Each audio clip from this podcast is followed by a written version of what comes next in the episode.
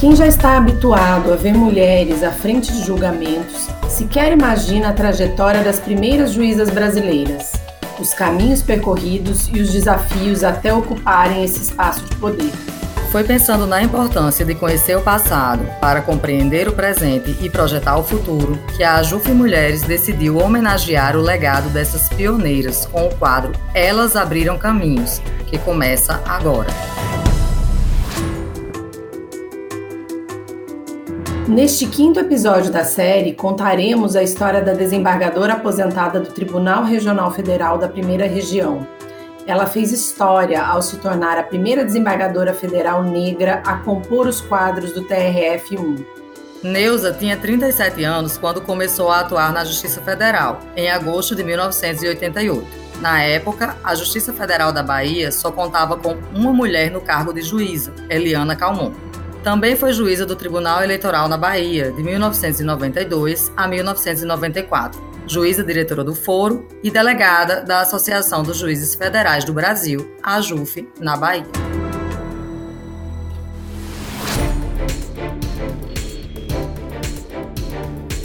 A escolha da carreira. Eu tenho 71 anos, veja bem, nasci em dezembro de 1950, de uma mulher que àquela altura, estava se dando a última oportunidade de ser feliz, porque nos relacionamentos anteriores não tinha conseguido. Uma mulher pobre que começou a vida como empregada doméstica.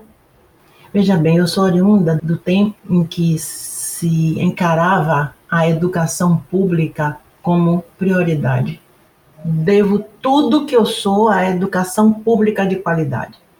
Com a orientação da minha mãe, fui fazer o curso pedagógico. E no segundo ano, a formação era de três anos e a gente estudava muito didática do comportamento, didática do ensino, didática da matemática, didática dos estudos sociais, da linguagem, da isso, daquilo, daquilo outro. E tinha também sociologia e psicologia. Vejam vocês. Então, o meu professor de psicologia, no segundo ano, ele lançou como trabalho de final de ano um desafio à turma e distribuiu peças de um processo criminal que já estava arquivado há bastante tempo. Compôs um júri dentro da sala de aula e me escolheu como segunda melhor aluna da sala para ser a advogada de defesa desse réu. Distribuiu o trabalho em classe, algumas pessoas foram ser os jurados, ele seria o julgador, né, o juiz, até para poder orientar melhor a turma.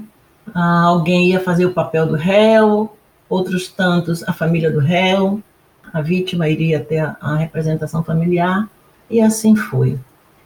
E eu passei a me interessar por tudo que aconteceu naquele processo, tudo que estava sendo oferecido para a gente, e fui mais adiante. Procurei pessoas da área de, do direito, uh, professor, advogados, procurei ter acesso a outras peças de outros processos, ler noticiário de ocorrências em tribunais de júri, entre outras coisas. E partimos todos para o grande dia que seria o julgamento. Eu fiz um trabalho muito bem feito e o réu foi absolvido por unanimidade. Nascia ali a profissional do direito que vinha me tornar. Esse foi o grande pulo do gato. Aprendi naquele momento que eu iria efetivamente seguir a carreira do direito. Me formei em professora no dia 13 de dezembro de 1969 e disse: as inscrições para o vestibular estão abertas e eu vou fazer o vestibular para direito. Assim eu fiz. E na terceira semana do mês de janeiro, o resultado saiu, eu estava aprovada em quinto lugar para cursar Direito na Universidade Federal da Bahia. A partir daí, eu fui estudar Direito com todas as dificuldades inerentes ao fato de ser uma mulher negra e pobre, sem ter o nome do pai na certidão, com dois irmãos mais velhos que não ajudavam. Mas minha mãe e a minha irmã mais velha me deram o apoio o suficiente para que eu voasse. Na faculdade era uma calça e não era calça jeans, era pano cru, chamava algodão cru, batendo e torcendo com a mesma calça todos os dias da semana e ia mudando as camisetas. Essa parte não tinha problema. Depois eu comecei a, estagiar, fui trabalhar, sim, estágio, trabalho. Tive uma chance no Ministério da Fazenda, Secretaria da Receita Federal, que tinha sede em Salvador. Ali eu conheci diversas pessoas que também se encantaram comigo, o meu trabalho, com a minha vontade de fazer o meu melhor. Sempre fui muito reconhecida nesse, nesse aspecto. E um daqueles auditores do Ministério da Fazenda, que estava licenciado, abriu uma empresa de consultoria. E eu fui para lá como estagiária. Dois meses depois, né, quando eu colei grau, eu fui classificada como auxiliar de assessoria. Um ano depois, eu era assistente de assessoria.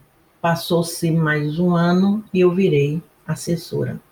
Eu trabalhei cinco anos nessa empresa, foi onde eu aprendi tudo a respeito da vida funcional e profissional, separar o joio do trigo, saber como se trata efetivamente uma pessoa, um profissional. Na primeira oportunidade que eu fui destratada, eu avisei ao dono da empresa e a ele diretamente, era meu último dia de trabalho.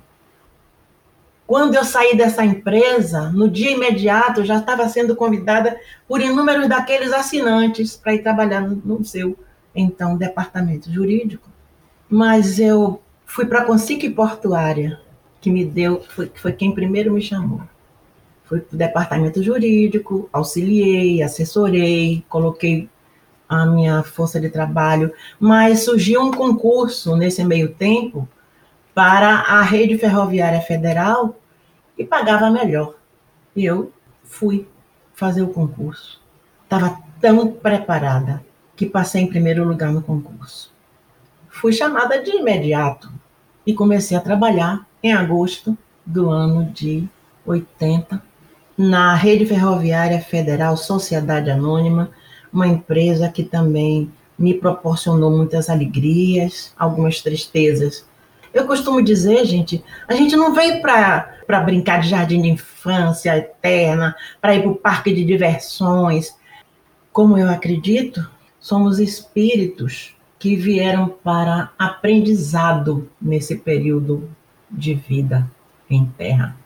E está muito certo quem diz e repete que a gente veio para servir. A vida, você veio para servir e não para ser servido. A vida segue e depois de quase nove anos na rede ferroviária, não estava mais feliz com o acontecimento que houve lá. Desafios. Eu tive muitos algozes na minha vida, mas por conta da força da minha espiritualidade, eu consegui vencer diversas emboscadas, ultrapassar inúmeras barreiras vencer desafios que nem eu tinha conta do tamanho a princípio. Aliás, eu nem identificava como desafio, mas eu fui aprendendo. Não planejei muito. Planejei ser advogada, mas a partir daí, chegar à magistratura eu não planejei. Tanto que eu costumo dizer que talvez não tenha sido eu quem escolheu a magistratura, e sim foi a magistratura quem me escolheu. Da mesma forma que Deus não escolhe os capacitados, mas capacita os escolhidos.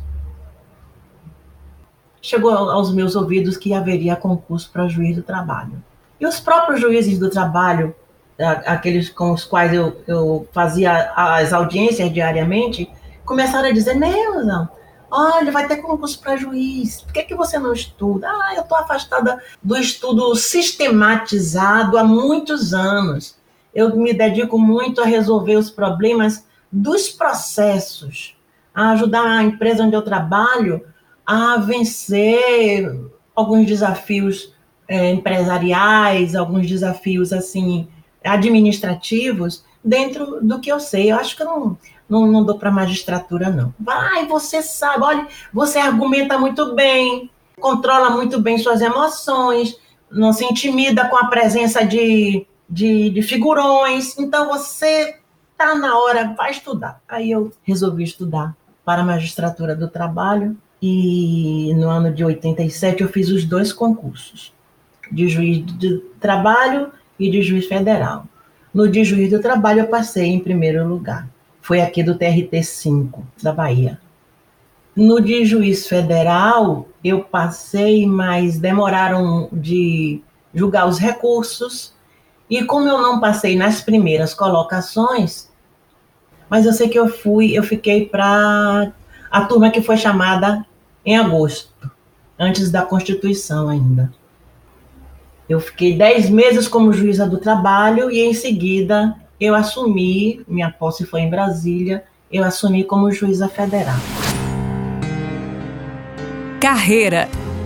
Mas eu, hoje em dia, quando eu paro para olhar para trás, para ver o caminho trilhado, eu digo: eu não acredito que eu passei tudo isso, que eu fiz tudo isso. Tudo bem, fiz com a ajuda de meus servidores e de muitos amigos. Mas vamos lá.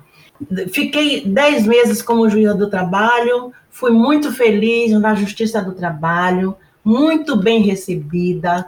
Já existiam outras mulheres como juízas do trabalho, poucas negras, talvez uma, não me lembro de, da segunda.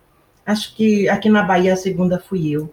E foi um período de muita troca. Os juízes se, se visitavam, os juízes conversavam, formavam grupos de estudo. Surgiu alguma, alguma novidade, alguma coisa, vamos nos reunir na biblioteca tal dia, tal hora. E aí a gente fazia. Mas éramos juízes substitutos. Quando a Justiça Federal me, me chamou, me convocou para posse, é, eu me reuni com minha família e tudo, e a gente viu que era melhor passar para ser juíza federal, porque eu ficaria nas capitais. E minha família iria comigo para onde eu fosse, tudo bem. Tomei posse como juíza titular da segunda vara de Rondônia, pedi ao então Tribunal Federal de Recursos, porque o meu foi o quinto concurso do Tribunal Federal de Recursos, o último. Pedi para ficar em, em função, apesar de titular de Rondônia, ficar em função de auxílio em uma das varas da Bahia, e eu fiquei auxiliando a primeira vara da Bahia, que era que tinha maior número de processos e tinha uma competência estendida também. Foi um início tortuoso. Se eu tivesse de, de fazer tudo de novo, eu não sei se eu teria capacidade para isso, não. Por quê? Inexplicavelmente, não sei se por ser mulher, não sei se por ser negra, não sei se por ser de origem pobre, não sei. Eu não consegui até hoje encontrar alguma coisa que justificasse o modo pelo qual eu fui recebida na Justiça Federal da Bahia nos idos de 1988. Mas, como eu já consegui ultrapassar atropelando aquelas vicissitudes e hoje eu me considero amiga, próxima, camarada de todos aqueles que eram os juízes de então. Então, eu considero essa fase totalmente ultrapassada, mas eu digo que ali eu aprendi muito e pude, dois anos depois, três anos depois, como diretora do Foro, 88, 92. Uma coisa tem que ser dito. Eu não tive sala para trabalhar, eu não tive mesa de trabalho, eu, os processos ficavam no chão empilhados. E eu, dentro da biblioteca, que dividia espaço com a teletipista, veja só, era o tempo de tele, telex, aquele bibi, bibi, bibi, bibi, bibi no ouvido, e eu trabalhando. Não tive mesa de trabalho, não tive sala de trabalho, não tive auxiliar de trabalho juíza titular de Rondônia, em função de auxílio a um juiz da primeira vara federal, que foi quem, no final das contas, me cedeu a, a secretária dele para digitar os meus trabalhos, as minhas sentenças, todas manuscritas. Mas isso passou porque quando chegou em. Isso eu estou falando de agosto de 88, setembro, outubro chegou a Constituição, abriram para aqueles. As, todas as varas que já estavam criadas teriam que, que receber seu, seu juiz titular, porque se deixasse passar da Constituição entrar em vigor, só poderiam entrar como substituto, e eles não fizeram concurso para substituto. E depois, logo no mês de, de janeiro do ano seguinte, de fevereiro, começaram as tratativas para ver quem ia compor os tribunais regionais federais, e então, no meu, na minha Justiça Federal de primeiro grau, na Bahia, foram promovidos três juízes e eu fiquei titular da quinta vara. Aí começou a minha saga como juíza federal. Já pude respirar aliviada, é, já tinha conquistado o direito a ter carro, a ter sala, a ter carteira, a ter secretária, a ter servidor. E, e fui fazendo o meu trabalho da melhor forma. Os advogados, os procuradores dos órgãos públicos, os servidores de, de nível dentro do, do, daqui da primeira instância da Bahia foram assim muito gente boa, me deram suporte, me deram apoio. Segui meu caminho e não tenho tantas queixas da, depois de passar daquele primeiro momento da minha instalação na Bahia. Eu fui escolhida desembargadora federal pelo meu tribunal em 2004 depois que eu, que eu lancei meu nome como candidata, fui convocada por alguns colegas que tiraram férias para substituí-los. Fiz um excelente trabalho, sim. Mostrei minha competência, minha, meu compromisso, sim. Fiz a minha parte muito bem feita e conquistei os votos de outros tantos que talvez não me conhecessem bem, embora eu já, já fosse juíza, desde 1988. Pois bem, 2004 tomei posse, comecei a trabalhar e honrei a mais não poder a confiança que o meu tribunal depositou em mim. Inspiração. Somente para deixar aqui um aviso para os meus queridos colegas juízes federais que futuramente estarão se habilitando à promoção por merecimento. Eu lembro muito bem que num, nos primeiros momentos eu tive sim alguns pequenos embates, como, por exemplo, levar um voto inovador e quem estava conduzindo o julgamento fazer críticas, dizendo: ah, mas a gente está aqui há tantos anos e levou essa para construir essa jurisprudência e isso veio a ser confirmado nas instâncias superiores. E agora Vossa Excelência vem trazendo um voto que desestrutura toda essa organização de pensamento né, nessa direção tal. Aí eu disse, colega, para provar que eu não estou aqui para arrostar ninguém, eu vou fazer o seguinte: eu vou tirar de pauta esse processo. Estou aqui provocando os senhores para que pensem melhor nessa questão. Vou eu mesma fazer outras pesquisas e complementar meu raciocínio para trazer de novo uma oportunidade mais palatável.